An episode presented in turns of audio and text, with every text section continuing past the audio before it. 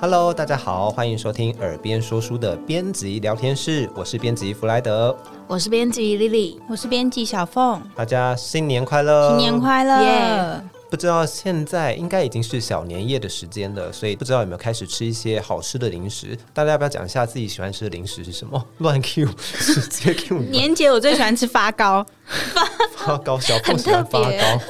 哪一种发糕啊？是就是那种拜拜的那种发糕啊，棕色的，对对对，传统那种发糕，我也很喜欢吃那个，好好吃哦，黏黏的，Q Q 的。那 Lily 嘞？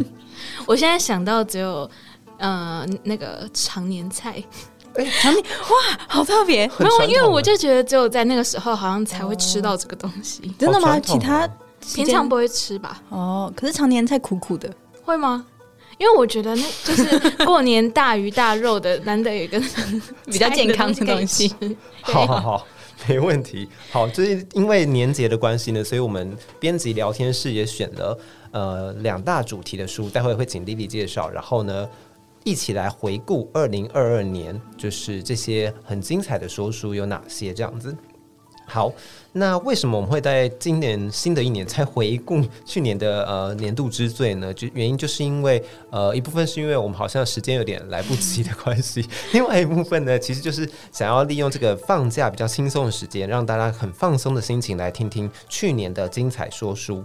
好，那要注意的是呢，就是其实今年的这个编辑聊天室呢，也有在一个地方可以让你们看到这些入围我们刚刚所说的年度之最的这些说书，请小凤帮我们解释一下。那其实，在我们的耳边说书的编辑精选页，都会放上这些有入围这些项目的书本们。那编辑精选页在哪边呢？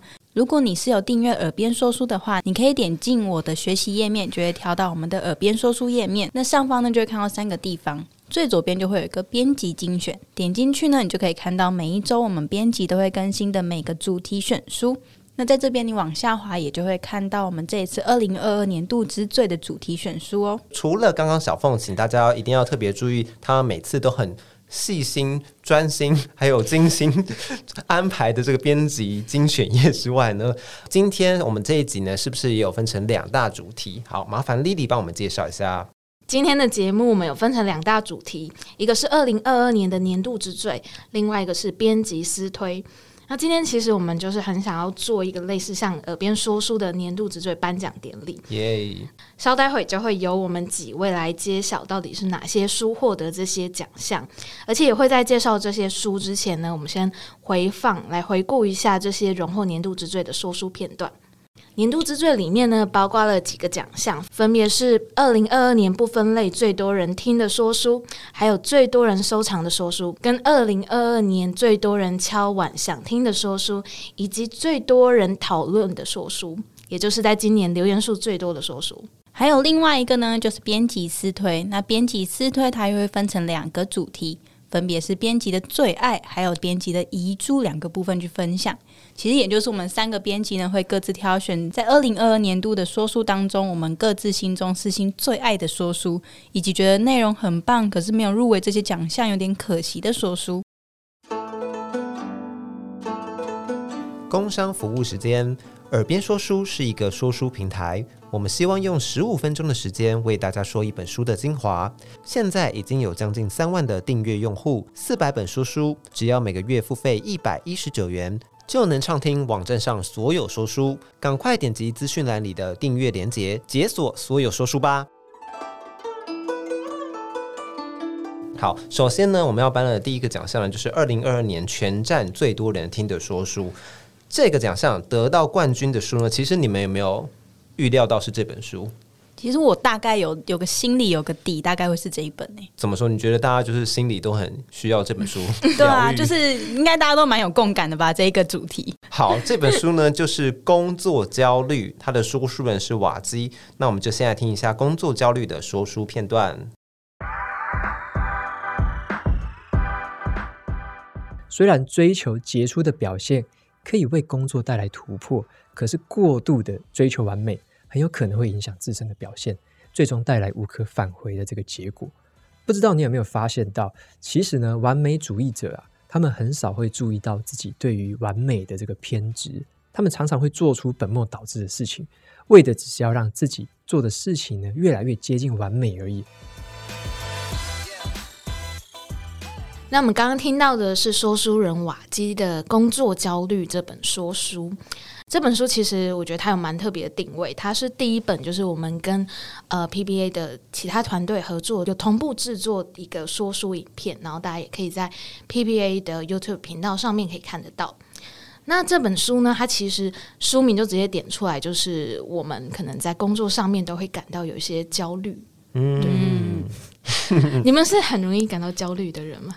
我觉得好像是，我也是。你们焦虑会做什么？我焦虑就会咬衣服，咬衣服。咬衣服。我每次我怎么没看过？我每次做，因为我在在办公室或是在大家面前不会，但我自己一个人在家上班的话就会。如果我是很认真想要想一个东西的时候，我真的会狂咬，哦、就是我的衣领都烂烂，荷叶边都是我自己咬出来的。真的？好夸张哦！好私密的东西、哦。对，我自己好像焦虑的话，可能就是泡一杯茶，然后来吃个下午茶或者什么的，好惬意哦，好棒哦。对，但我觉得你蛮反指标的耶。因为通常有工作焦虑的人，他可能会更陷入这个循环，然后不会跳脱出这个焦虑。对，你已经是另外一个境界了。对啊，你很棒哎！我觉得如果是比较当下的话，当然可能就是需要可能比如说拉筋或是冥想之类的。说工作当下冥想吗？但是你还是很放松哎！哎，真的吗？很棒，真的吗？好，好，好，谢谢，谢谢。对，因为像是这本书，它就有讲到，就是我们可能在工作上面会觉得焦虑的原因有蛮多的。那最主要有一个原因，就是因为我们会对于一些事情感到有不确定性，对，或者是呃，可能一个人他对于自己有很过度的完美主义，嗯，嗯，像是还有另外一个焦虑来源，就是我们可能常常会想要回避问题，就是可能这个我们知道有一件事情，我们可能暂时解决不了，或者是觉得它。呃，不确定性很高，太复杂了，所以下意识的会想要去回避这个问题。那这也会很容易让我们自己陷入焦虑的陷阱。嗯，那这本说书里面，它其实就提供了蛮多方法可以让我们练习，就是尽量不要在工作的时候觉得这么样的焦虑。对，那其中有一个我最喜欢的一点就是，嗯，他建议我们说可以。在平常跟伙伴们一起工作的时候，可以预设说对方的出发点是善意的。嗯嗯嗯，对。那我自己觉得说他会这么讲的原因，是因为呃，我们有可能在工作上面可能常常经常会有一些摩擦或者是冲突，但有时候可能就会觉得摩擦有受伤的时候，但是这个时候如果就是陷入一个很焦虑的循环，那他就是不会去帮助到原本这件事情它的结果。对，所以如果说按照他这样子的建议，就是我们知道说对方的出发点可能是善意的，都是希望这件事情好的话，就不要去质疑说对方的动机是说针对我啊，这样子就可以真正的去解决这个问题。嗯，因为好像在团队里面，其实有很多因素会去左右那个决策或是整个过程这样子，然后其实也觉得有时候那些很复杂的因素就会让大家去迷失掉，说好像我们真正的目标是那个东西，然后也会让呃。伙伴之间会去质疑说：“诶，他的出发点到底是好还是坏的？”所以，其实如果只要 focus 在，其实大家都是为了，比如说产品更好，或者是整个团队的业绩啊、目标等等的，那个善意的，呃，好像就会让彼此更信任，然后一起去达成那个协作的部分。嗯，对，嗯，怎么突然有点沉重了？是不是？开始焦虑起来，焦虑起来，要赶年前的工作。哎，那这边这边我想要特别。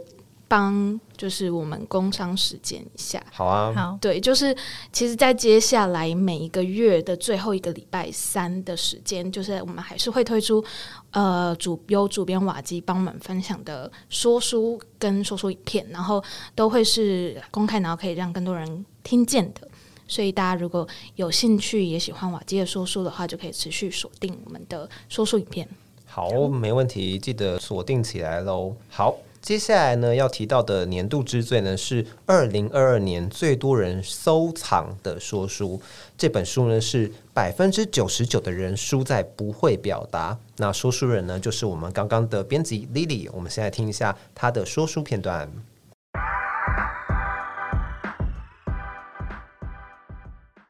我们常碰到很多能言善道的人，他们往往都可以良好的表达自己的想法。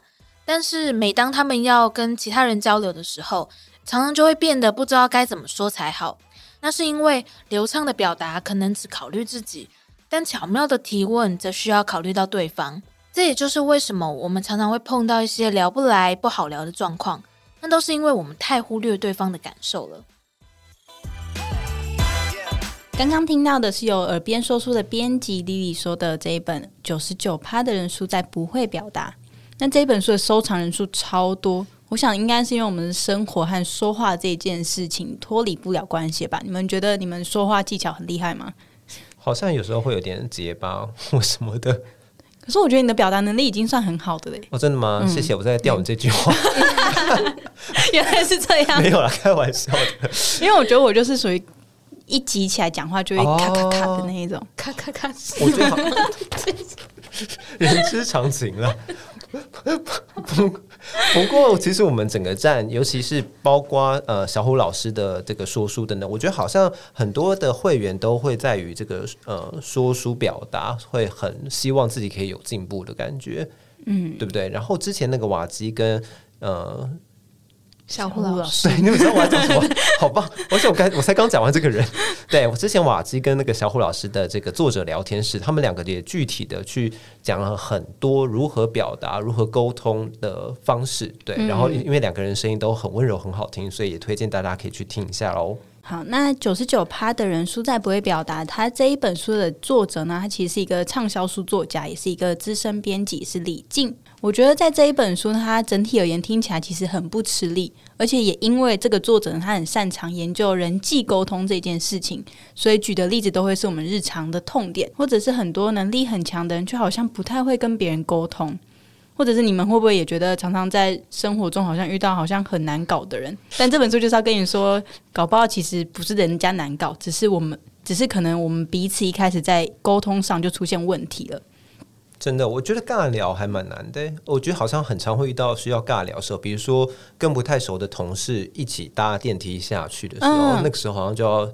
想说是不是要几个话话题出来？你说你不太会尬聊，你不会不太会碰到这个情况吗？没有，我遇到这个情况，我不太懂得如何尬聊了。哦、对啊，会吗？我觉得你很会聊天，真的吗？对啊，可能就是硬挤出一个话题还是什么的吧。那看来你沟通这件事情做得很好。好赞！我不要听这本书，哎、欸，还是要，还是要。对，这本书它其实里面就给了很多各种实用的方法，是可以简单让我们应用在生活当中的。那如果我们可以把这些方法应用在我们的实际生活上去练习的话，那我们一定也可以变成善于沟通的人。这样相信我们在日常生活中尬聊的情况应该就会少很多。所以是非常推荐，如果你也想要把话说得好的话，可以去听听这一本书。好，那接下来呢，我们要推荐的是二零二二年最多人敲完想听的说书。那什么叫做敲完呢？就是我们的问卷上面，或者是每本说书下面的拍手数来作为依据。那这本书是哪一本书呢？就是松绑你的焦虑习惯。那这本书是由小虎所说书，我们一起来听一下他的说书片段。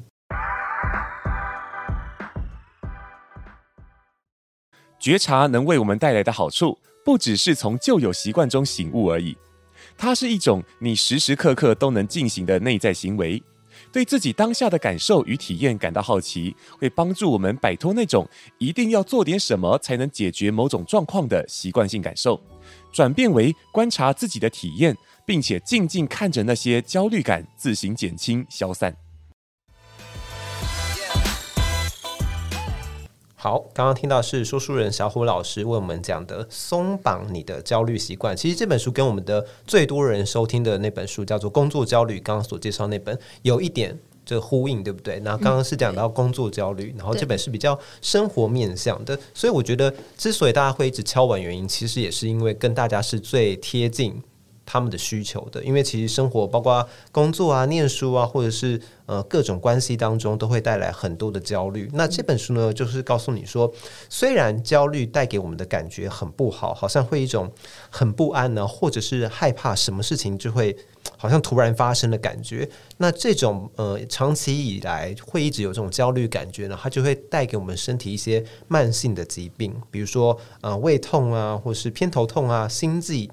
紧绷、头晕等等这些身心症的出现，这样子，对。然后另外呢，这些焦虑比较立即的这个损失呢，就会让我们误下判断。比如说，我们焦虑很紧张的时候，就会可能太害怕，就有点退缩，不敢下决策，或者是他可能会让你 push 你，然后做出太 over 的一些举动、行为等等的。所以这些嗯、呃、焦虑所带来的后果呢，相信都是大家敲碗想要去解决的原因之一。这样子。然后另外一个，这个说书之所以。我觉得也相当程度的回应大家需求，是我们特别的请小虎老师来讲这本说书，因为他的声音就是很有疗愈感，然后同时又非常具有说服力的感觉。对，所以我觉得小虎老师这本说书呢，希望大家都可以来听，然后也会很具体的告诉你怎么去解决、应对你的焦虑。好，接下来这本书呢是年度之最这个主题的最后一本喽，它是最多人讨论的说书，讨论的意思就是大家在下面最多人留言的意思。这本书呢是在大脑外思考。好，我们来听一下由啾啾写讲的说书片段。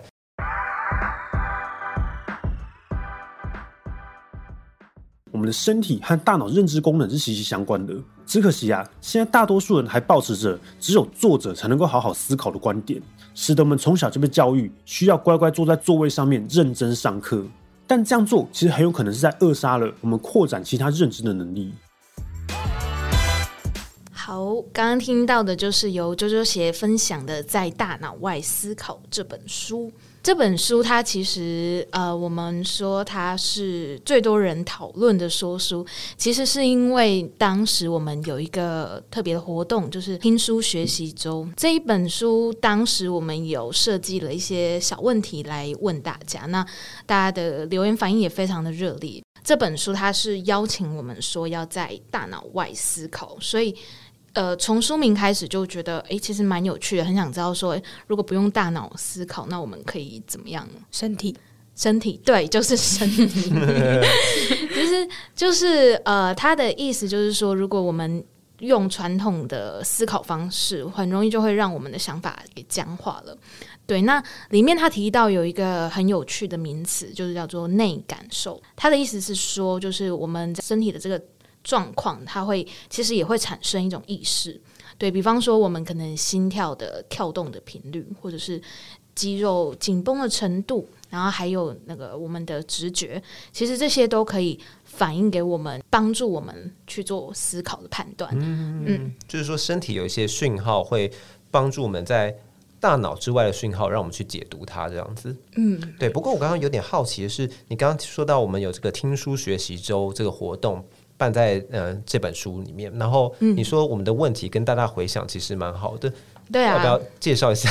对，我真的想要拿来再问问你们两个的。答案，啊、因为其实当初呃想了这个问题，它是在说书里面有提到的一个呃算是调查的测验，嗯，对，那这个问题是问大家说，呃，你在一个办公环境当中，那这。下面有四种不同的办公环境，那你会比较喜欢在哪一种办公环境工作？分别有呃四个选项。那第一个是它的环境很整整洁，但是没有任何的布置的一间办公室。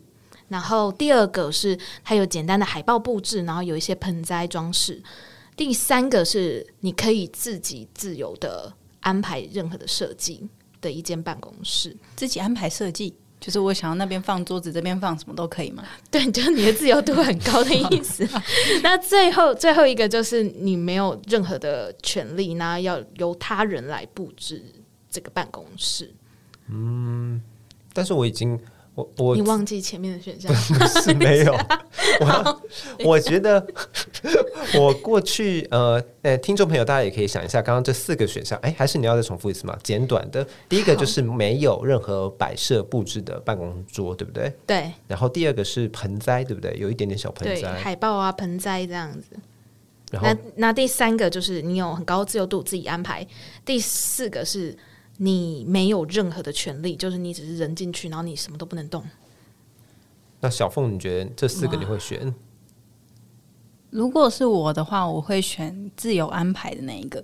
我刚才在想是，是这个办公室是公司给我，但是我可以自己做吗？还是是我的工作室啊？我是不是太刁难了？这个、哦、有一点，我是不是太刁难问题？对不起，不我把问题简化。我觉得你就是有在大脑外思考的代表。他没有，他在大脑内思考。对对对，你在大脑内思考。对不起，我乱解释。对，我 可以理解。对，但我会选，我会选自己。对，因为我想要三个，对、嗯、我想要自己安排，可以理解。对，因为我我的话，我其实理解刚刚小凤的意思，因为就看那个空间到底到底是不是属于你自己的。就是、对，对我觉得如果是公司的话，我可能会那个程度只有到二而已，就是可能摆一些小桌历啊，然后一些小公仔或什么的。嗯，对，公司的就会觉得那就是我不用花心思在那边。对。我觉得这个问题，它其实它问题本身就没有那么完整。哦，对对对，但是我看到大家的呃反应回答，其实我觉得非常有趣，因为我觉得直觉你会觉得说正确答案应该是 C，就是他可以自己安排所有的设计跟办公室，但其实也不是说这个是正确答案啦。他的这本书里面的意思是说，当你可以有权利去。呃，把你身边的环境安排成就是符合你自己需求跟想要的样子，它可以帮助你在工作上面更顺畅。对，但是我那时候就看到很多人的回答，就是确实有一大部分人都会选 C，因为这个可能最符合自己的喜好嘛。嗯。但是其实就有很多吸引到我注意的一些回答，嗯、就是他们不会选 C，因为他们就觉得那就公司就是你自己，嗯，也不需要有这么多的权利选择，他们就只要呃基本的整洁干净，然后或者是你更好一点，就是刚刚说的第二层次，就是它已经有一些布置跟海报或盆栽等等，可以装饰一些环境，就已经很不错了。嗯，就是大家就是没想到大家反应会怎么样子的这里。嗯，对，还是，还是看那个空空间的定义。对对，对，没错。好，以上呢就是我们刚刚所说的第一大主题，也就是年度之最，二零二二年度之最的部分。那接下来呢，我们会进展到编辑私推的部分，也就是会分成编辑最喜欢的书，以及编辑觉得遗珠之憾有哪些。那什么叫遗珠呢？就是说，呃，收听率。好像不知怎么的没有那么高的 的说书这样子，然后我们想要再把它挑出来，然后跟大家讲说，哎，其实这本说书是很精彩的哦。不过呢，在进行到我们三个编辑的私推的部分之前呢，有一个神秘人士也想来跟你分享一下他在去年最喜欢的一本说书是什么呢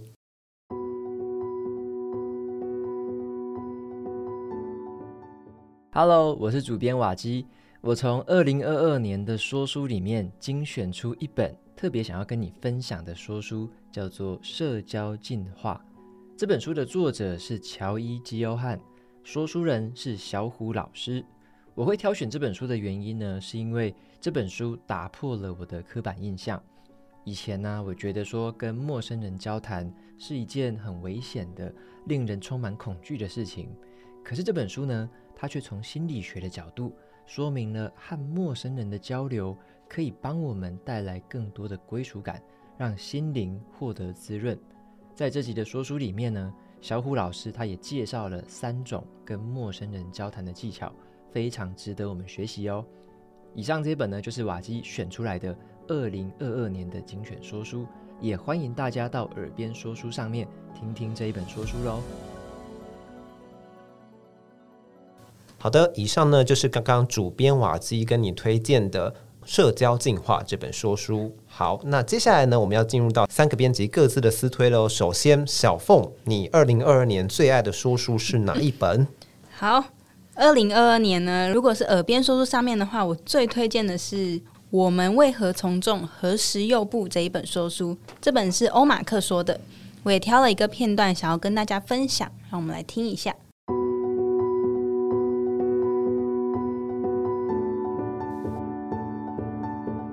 透过这本书，我们可以认识从众行为背后发生的原因。对于“从众”这两个字，很多人都会直接把它贴上是不好的、负面的标签。但其实这样的行为一定是有好处，所以才会发展出来的。我们是可以利用群体的智慧跟力量为我们带来帮助的。有些人啊，反而太不喜欢从众，而刻意的想要标新立异，故意跟大家唱反调。这种为了要显示自己的特别，不从众而做出的行为，其实也是一种被从众的制约哦。好，那为什么会最喜欢这一本书呢？最主要是因为其实我一直对于人到底为什么会从众这件事情感到很好奇。这本说书的开头就举一个例子，就是算是打到我的痛点，所以我蛮蛮有兴趣的。嗯、它里面就有讲到的是，如果我们在想我们要跟朋友聚餐吃什么，我们要订什么餐厅，大部分我们一定会爬评价嘛。不管我们现在是会看 IG 啊，还是看 Google，我们一定会看它几颗星，然后看它的评论。对。然后，然后马克在开头就说到这件事情，其实就是从众的一个行为。就为什么你一定要看网络的评价再决定你要吃哪家？那这家到底好不好吃？可是说实话，好不好吃大部分应该是因人而异。就也许别人觉得难吃，哦、那是他觉得难吃，哦、但我也许不觉得那很难吃。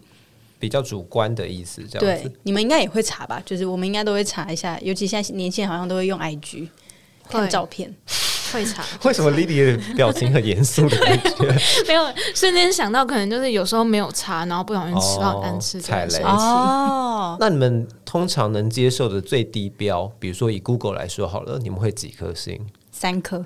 哦，很低吗？我觉得很低的，我觉得很低。我觉得至少一定要三点五。对，三点五跟三有差吗？差很多。有差。对，因为我觉得好像三点八、三点九。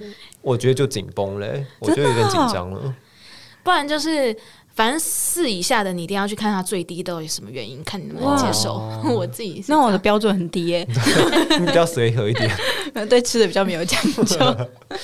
对，然后它里面，然后这一本书它里面就有讲到，我们好像没有想过为什么我们会想要听别人的意见才去做决定。这一本说书它有从三个面向去探讨这件事情。然后它是分别是从社会科学、神经科学跟心理学这三个角度去探讨我们的从众心理。虽然听起来有点难，但是马克他其实都可以用很活泼又很有趣的方式去说书，而且它里面其实举了很多轻松的例子去分享，就包括我刚才举的那个 Google 看评价的例子。嗯，我觉得整体而言吸收起来其实一点都不难，而且我觉得现在在呃资讯爆炸的时代，我们很容易被大家的意见影响而做出自己根本不喜欢的决定。我自己觉得这本书蛮特别的地方是，它有提到一个部分是呃反从众的标新立异，因为它特别里面有一小段讲到说，其实有很多人就是标新立异，可是其实那也是从众的一种这样子。对对，然后他说比较呃中间，或是其实真的反哎真的不从众的方式，反而是你去理性的思考，然后去想说啊它的优缺点啊或什么的，然后根据自己的需求再去做出那样的决定，就是比较不。标新立异。对，他讲到这个例子，我就想到立根现象是，应该大家现在很多人会去参加音乐季。哦，然后很多人以前可能会觉得听独立乐团的人才是不从众，哦、我不主流，我不跟随那些什么流行音乐这样子，嗯、然后好像自己比较有听音乐的品味。嗯，然后现在当大家就是开始越来越多人参加音乐季，音乐季越来越多，乐团也越来越出名了之后，很多人就会觉得啊，为什么那些人要要过来的感觉？哦、你们根本就不懂音乐。嗯，但我觉得那感觉也是一个，他只是活在另一个团体里面。自己是比较不主流，所以就比较特别。可是也许他是活在另一个从众心理里面。哦，了解了解。我自己想到的是这个啦，嗯，感觉有点像这个。我觉得这个例子蛮有趣的，因为其实我之前也有做过就是类似的议议题的研究，不是研究，没有那么专业。就是我想过这个事情啊，就是音乐其实呃到了现在很多。比较像是流行跟独立之间，它的分野其实已经没有那么的明显了。这件事情，嗯、对对，就算可能有些人真的只是听流行音乐，后来开始听独立音乐好了。对这件事而言，当他开始涉猎到这件事情，然后大家也开始去了解之后，也许大家就可以对于这件事情有更多更理性的沟通，那也许就没有什么主不主流的问题。嗯，好，所以关于从众这件事情，也欢迎大家去听这本《我们为何从众？何时又不》这本说书喽。好，下一本呢是我弗莱德呢要推荐的《巴比伦的好野人》这本书呢是由水风刀说书的，先来听一下他是怎么说这本书的。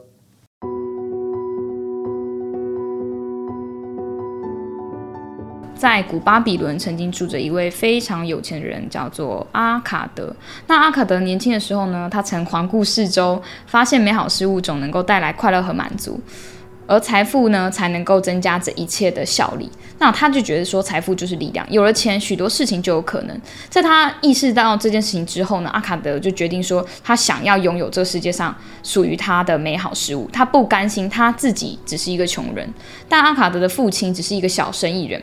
就是个大家庭，想要靠这个家族继承致富，看起来是不可能的。而他自己也没有什么与生俱来过人的智慧跟能力，所以他下定决心，如果想要得到想要的生活，时间和学习绝对是不可或缺的两大因素。时间人人都有，每个人都有足够的时间让自己致富。至于学习，分成两种，一种是直接让我们学到和知道，另外一种是训练我们发现自己不懂的事。因此，阿卡德决定要找到如何累积财富的秘诀。找到之后呢，他就要将这件事情变成他的使命，努力的把这件事情做到最好。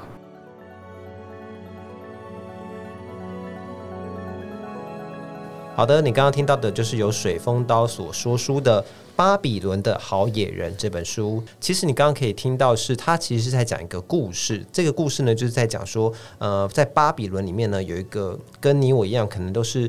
还正在赚钱，还正在想说未来生活要怎么理财规划的一个年轻人，然后他逐渐的从一开始的做一些，他当时做一个抄抄经书，嗯，也不是经书，反正他们就是当时那个泥板。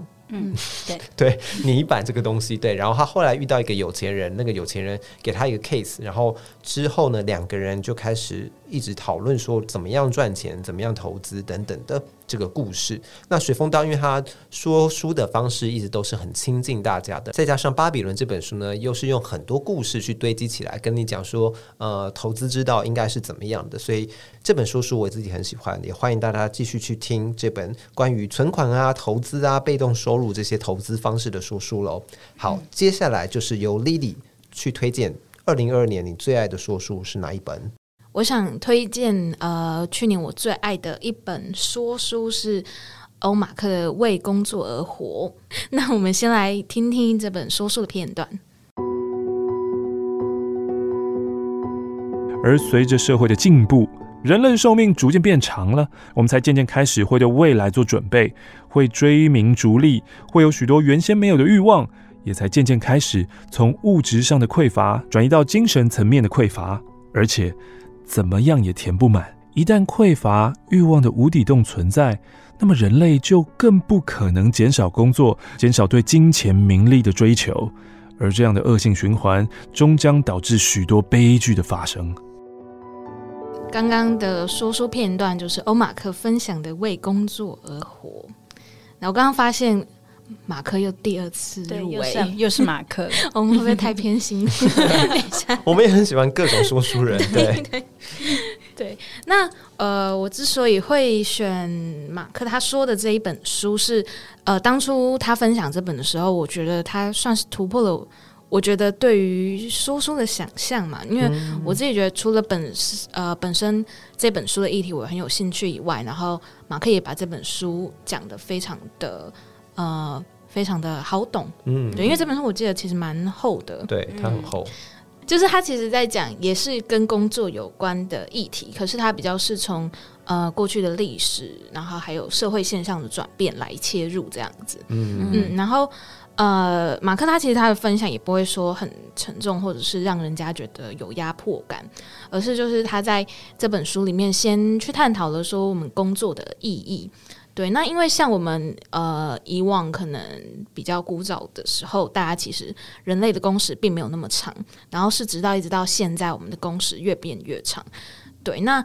他有讲了说，其实很主要的原因就是因为我们呃我们的一种匮乏的感受，嗯，对，所以因为就是我们一直觉得呃，应该是说在这个过程中，我们可能科技更进步了，然后技术发展跟成熟，那我们应该其实可以运用这样子的科技来帮助我们，可以不用再一直投入到工时里面，可是事实上却并没有如此这样子。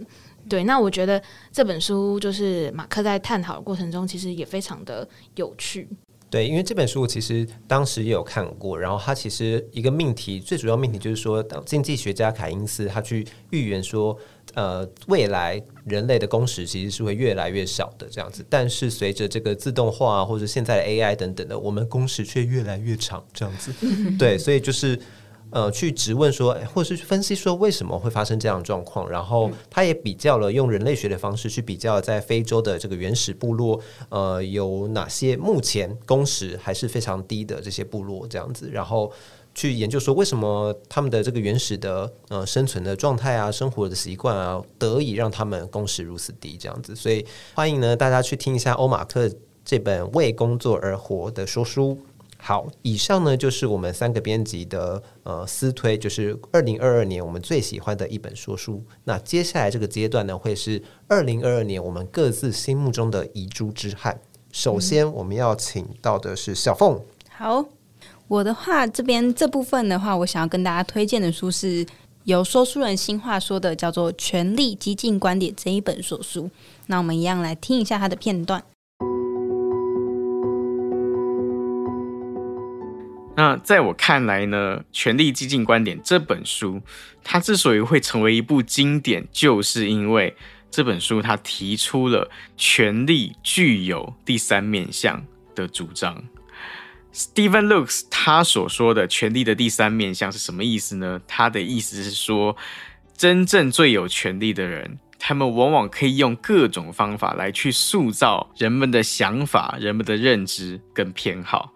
他可以让人们去自愿的接受这个既有的社会秩序，纵使这个既有的社会秩序可能是极度不公平的。那刚刚就是听到的《权力激进观点》的这一本说书，这一本其实是探讨权力的经典书之一。听起来好像有点硬，可能刚刚你们听一部分也会觉得新话说的有点好像是一个比较艰涩的观点。嗯，但其实以我们日常生活来看，其实权力这件事情它牵涉到的层面有很多，就像是我们从小时候父母可以决定我们要穿什么、要吃什么，我们今天要去哪里玩。到你可能上学之后，老师会限制你说你上课不可以做什么啊，你上课时间就应该要坐在那，或者是复杂一点就会到我们的可能政治层面啊等等的。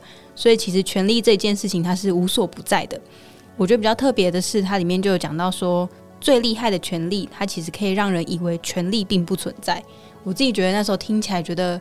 很恐怖，就是搞不好，搞不好我被操控嘛，或者是我我被人家施加权力，我还不知道那种感觉。是对这本说书里面会解释说，这本书的作者为什么要写这本书，然后它里面就有讲到谈权力的学派呢，它其实有分两种，是哪两种呢？是分别是多元主义和精英主义。那这两派的人对于权力是怎么看待的，在书里面也会分享。它其实里面是最主要是去分享美国社会的样貌。但其实我觉得，虽然还是在讲美国社会，它其实举的例子都是可以套用在我们台湾上面的，而且内容其实没有我想的那么艰涩。听完之后觉得收获还蛮够的，也觉得很好玩。就像是说书，它里面可能提到说，当有一个社区好了，然后里面社区的人会投票表决说，到底到底应该要在呃公寓外的好几公尺以外设一个吸烟区。然后是他们那一栋公寓是禁烟的，是还是应该要呃那一栋就是可以抽烟这样子？是，然后他们就会去投票。那这样子的话，如果投票通过的是吸烟的人必须要到外面的抽烟区去抽烟的话，那这样子就是反对在大楼内抽烟的人，其实在对那些赞成在大楼内抽烟的人去施加权力，是因为你们是限制还是自由啊？为什么一定要少少数服从多数呢？对，对，就是他说，其实很多社会上各种面向，你想得到的任何一个很很微小的东西，都是权力在作祟的。嗯，然后我自己觉得这件事情蛮有趣的，因为我觉得我日常可能也不会。意识到这件事情，嗯，对。然后这本书也提到刚刚你讲的这个多元主义跟精英主义这两个学派的纷争嘛，嗯、就因为它其实是以美国为例子啊，就是美国一直都觉得啊、呃，我们是一个多元的文化，所以、嗯、呃，多元主义之下呢，他们就会觉得是刚刚你说的少数服从多数的权利来去呃呃怎么讲操作这样子。可是另外一方面，精英主义的学派会认为说，其实呃，权力的操作是关于。不一定要有冲突发生才会发，好难讲，就是不是像那么明显的冲突，当有一个事情要被决定的时候才会出现的事情，对，可能就会是日常就会出现的事情，对，就像是有色人呃有色人种可能被排挤，那也是一个大族群在排挤一个人，是。那个那也没有做决定嘛，那个只是一个现象，对，我记得它里面举的例子是在讲说，呃，是一个空气污染的例子，就是说，呃，两个小镇，他们其实这两个小镇呢是毗邻而居的，然后其中一个小镇呢，他们很快速的通过了一个空污空污的防治法，可是另外一个小镇明明也在这个空气污染的呃影响当影响之下，可是这个小镇却拖了很多年才通过了这个法制。嗯，那为什么呢？是因为呃拖了很多年，这个小镇呢，他们的这个。有一个很大的公司，其实一直在推，其实一直在推演这个空屋防治法的通过，这样子。嗯、所以，呃，这个财团呢，这个很大的公司呢，就一直在这个议会操作。所以他在讲，就是精英主义这个学派在讲权力这件事情呢，说不一定有很具体的冲突发生，对，原因是因为。这个财团一直都让这个冲突给压下来，他就去安抚这些呃因为空屋而被影响的人，一直去安抚在议会里面可能要逐渐推法案的这些人，所以冲突并没有真的浮出台面这样子，所以这也是另外一种权力的运作，这样。对，这就是我觉得这本书有趣，所以我是觉得，如果你也是很欢迎接纳不同流派的人的想法的话，你应该对这本书也会很有兴趣。好，赞赞，谢谢小凤的推荐。好，接下来呢，就是我自己觉得二零二二年的遗珠，它也是在今年年底才发布的这本说书，是由小凤，我们编辑小凤说书的《安妮日记》。但是呢，在这个说书的片段之前呢，我想要先说明一下这本《安妮日记》的背景是什么。它基本上就是在叙述犹太人当时被希特勒统治的年代，主角呢就是一个十五岁的青少女安妮。安妮呢，她跟她的家人，还有另外一家犹太人以及一个医生，总共八个人躲在一个密室里面生活了近两年的时间，对不对？嗯。然后他就把这两年的时间呢写成日记。讲完这个背景之后呢，我们来听一下安妮日记的说书片段。一群人不管喜不喜欢彼此，都必须一起生活在同一个地方，没有办法晒到太阳，没有办法看到外面的世界。也不知道真正可以踏出这道密室的门会是什么时候，还要随时紧张着会不会被发现，然后被抓走。在这样子紧绷情绪之下，任何一点风吹草动都会让这八个人的心思紧绷得无法松懈下来。安妮在日记中就不止一次分享到他们碰过的惊险事情，像是突然听见堵在密室门前的书柜突然感觉被用力的移开，大家瞬间保持沉默，紧绷得不知所措。偷偷拉开窗帘看外面之后，就算一下就盖上窗帘了，但还是不断想着，刚刚会不会有人看见这边有一双眼睛？下楼想要听收音机的时候，提心吊胆的想着会不会被人家发现？不管做什么都很害怕邻居会听到或看到，让他们躲藏的日子在一瞬间就结束崩塌。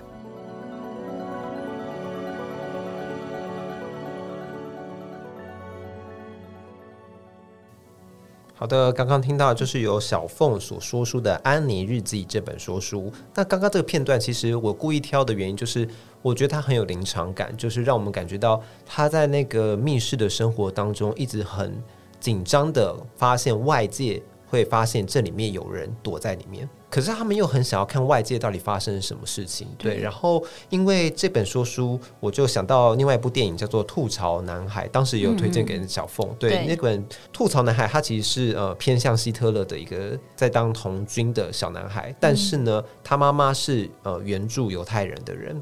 他就把一个犹太的少女，就是让她躲在他们房子里面的一个小密室，其实就是墙壁之间的一个小密室这样子。然后电影的发展就是后来这个吐槽男孩发现了这个少女，嗯，对。然后因为吐槽男孩本身是支持希特希特勒的，可是他跟这个少女之间，就是一开始从以为他是恶魔，因为犹太人等于等于恶魔这样子，然后到后来逐渐的，呃，开始有些交集，然后互动等等的。当时犹太人的这个。困境呢，其实是很被立体的，被这部电影还有《安妮日记》所描述出来的。嗯、对，所以欢迎大家有兴趣的话呢，也可以去听一下这本说书《安妮日记》。好的，那最后的遗珠之憾是由 Lily 推荐，对不对？你要推荐的是，我要分享的遗珠呢，是由神奇海狮讲的这本《戴安娜王妃》，也希望可以让更多人听到。那我们先呃来听一下这本书的片段。这时的戴安娜穿着一件非常非常性感的雪纺小黑裙，这件裙装有着非常暴露的心形领口，黑色迷你裙服在她身后飘动摇曳，凸显她明显变得更轻盈的身体。这是王室成员绝对不可能会穿的衣服。姑且不论了，这套礼服到底是有多么凸显戴安娜王妃的胸部、肩膀、腿，光是颜色就不行了，因为这一套礼服是黑色的，而黑色从来对王室来讲都是丧礼的颜色。但这就是戴安娜的目的，黑色是王室的禁忌，但却是戴安娜的自由之路。从此以后，沉闷的长袍与端庄的连衣裙都一去不复返了。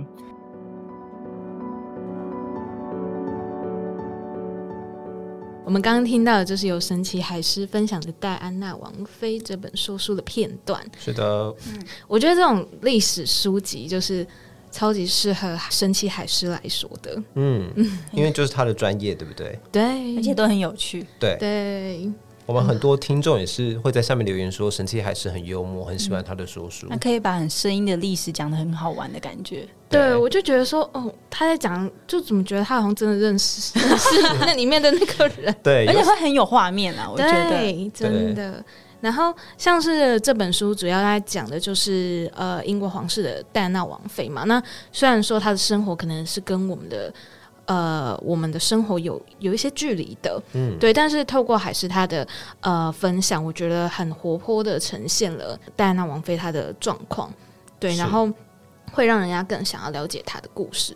我后来还有特别去就是 Netflix 上面找了呃有一个影集叫做《王冠》，它的前一阵刚上线的第五季，就是在讲呃戴安娜王妃她嫁进皇室之后的一些故事。